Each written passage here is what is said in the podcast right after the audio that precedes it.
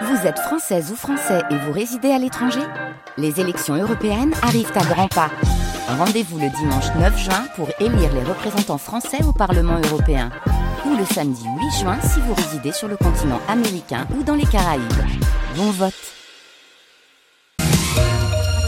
Les Sorinières au sud de Nantes renoncent à construire une nouvelle école. Ça coûte désormais trop cher. Le projet était estimé à 11 millions d'euros en 2020. Désormais, c'est 15 millions. Alors, à la place, la mairie a décidé de rénover l'école du Clos Moulin. C'est ce qui vient d'être annoncé au conseil municipal. Il faut rajouter des classes, en fait, pour accueillir correctement tous les élèves, mais aussi agrandir la cantine.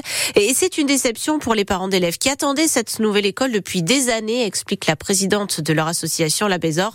Elle s'appelle On attendait quand même ce projet euh, avec impatience et, euh, et le début de la construction euh, qui était quand même annoncé pour les mois à venir. Des travaux de construction et de renouvellement de cette école qui est quand même très vieille, qui est des années 70. Donc voilà, il y a eu quelques aménagements de fait dans les années 2014, mais en attendant, la démographie fait qu'on a besoin aussi de plus de classes, plus de, de lieux d'accueil pour nos enfants.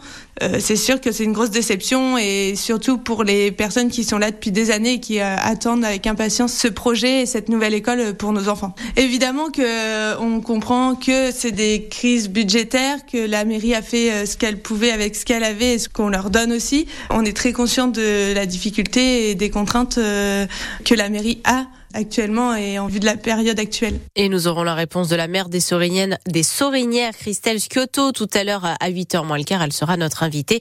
Et on vous pose aussi cette question ce matin. Est-ce que votre commune est assez équipée et entretenue, que ce soit en matière d'école, de crèche, de gymnase, de médiathèque ou encore de voirie? Racontez-nous tout ça. Comment ça se passe chez vous? Vous nous appelez au 02 40 73 6000 et on vous écoute à 8h moins 10. Encore un, un très grave accident de la route en Vendée. Un choc frontal violent entre deux voies voiture cette nuit à Montaigu, près de la laiterie.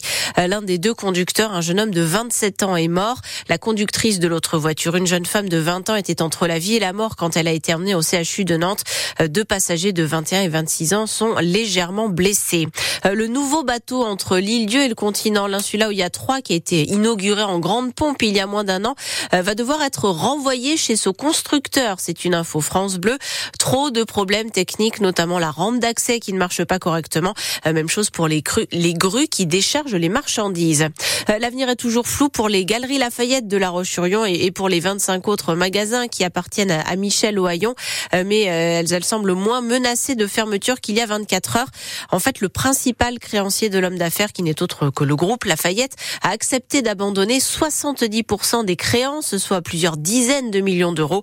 Le tribunal de Bordeaux rendra sa décision le 20 mars. Les 200 agriculteurs qui ont envahi le siège de Lactalis à Laval ont ont été évacués par les CRS. Les agriculteurs de la Confédération paysanne qui voulaient dénoncer la politique du groupe dans les négociations sur le prix du lait. Alors, est-ce que la nouvelle loi Egalim, la quatrième du genre, va permettre de faire changer le rapport de force entre les producteurs, les industriels et la grande distribution?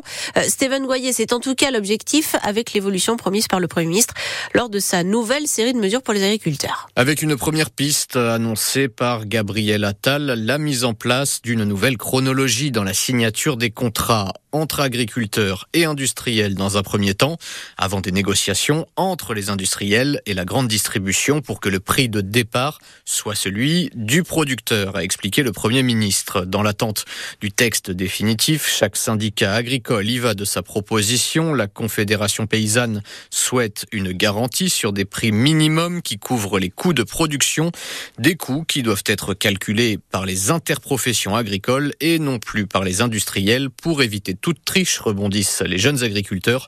Les contrôles de Bercy vont d'ailleurs se poursuivre pour savoir, par exemple, comment se fournit la grande distribution. Deux centrales d'achat européennes sont accusées de ne pas respecter la loi Egalim actuelle avec des préamendes déjà prononcées pour des montants qui se chiffrent en dizaines de millions d'euros d'après le ministre de l'économie Bruno Le Maire. Et pour la remplacer, une nouvelle loi Egalim devrait donc voir le jour d'ici cet été. Le gouvernement annonce un nouveau plan de lutte contre les pénuries de médicaments après une année l'année 2023 où la situation s'est encore compliquée avec 5000 signalements de rupture de stock ou de risque de rupture en hausse de 31% par rapport à 2022. Parmi les pistes des efforts pour la relocalisation en France des fabricants, mais aussi une information en temps réel des médecins pour qu'ils évitent de prescrire des médicaments dont on manque. La doyenne des actrices françaises vient de nous quitter, Micheline Prel, qui avait 101 ans. Dans les années 60, elle était euh, de la première série télé française, Les Saintes Chéries. Elle a aussi joué aux côtés de Gérard Philippe dans Le Diable au corps en 1947 et beaucoup plus récemment dans Vénus Beauté. Là, c'était en 1999. Les Floralis se préparent déjà en Vendée. Oui, en Vendée, hein, puisqu'elles ont quitté Nantes et le parc expo de la Beaujoire où elles avaient vu le jour euh, il y a 53 ans. Et même si ce n'est que dans trois mois, en mai, les travaux d'aménagement sont déjà en cours à la Chaboterie et les réservations vont bon train. 200 000 visiteurs sont attendus sur 11 jours. Euh, donc tout va bien pour le président des Floralis, Frédéric Fourier. Il y a la Vendée, puis il y a nous. La Vendée, donc en préparatif au niveau des allées, au niveau du montage des chapiteaux bientôt, etc.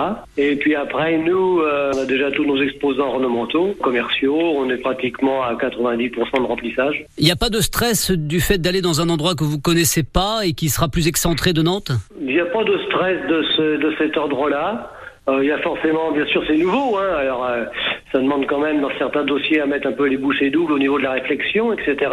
Mais vous savez, euh, le répétita à la Beaujoire depuis 1971 était aussi à bien des égards du stress. Hein. En plus, la chaboterie a quand même la particularité euh, d'être très accessible finalement. Sur cette route express entre Nantes et La Roche-sur-Yon, euh, c'est quand même aussi un boom économique que d'accueillir les Floralies internationales. Hein. Tous les continents aujourd'hui vont être représentés. Il nous manque peut-être l'Amérique du Sud, mais ça va venir. Et pour avoir un avant-goût de ces Floralies qui auront lieu donc du 17 au 26 mai. Sachez que pendant toutes les vacances d'hiver, le logis de la Chaboterie propose déjà des animations autour des fleurs et des plantes. Les volleyeuses nantaises ont été sèchement battues 3-7 à 0 en finale allée de la Coupe d'Europe en Italie face à Novara hier soir. Elles devront donc réaliser un exploit lors du match retour la semaine prochaine à la Trocardière à Rosé.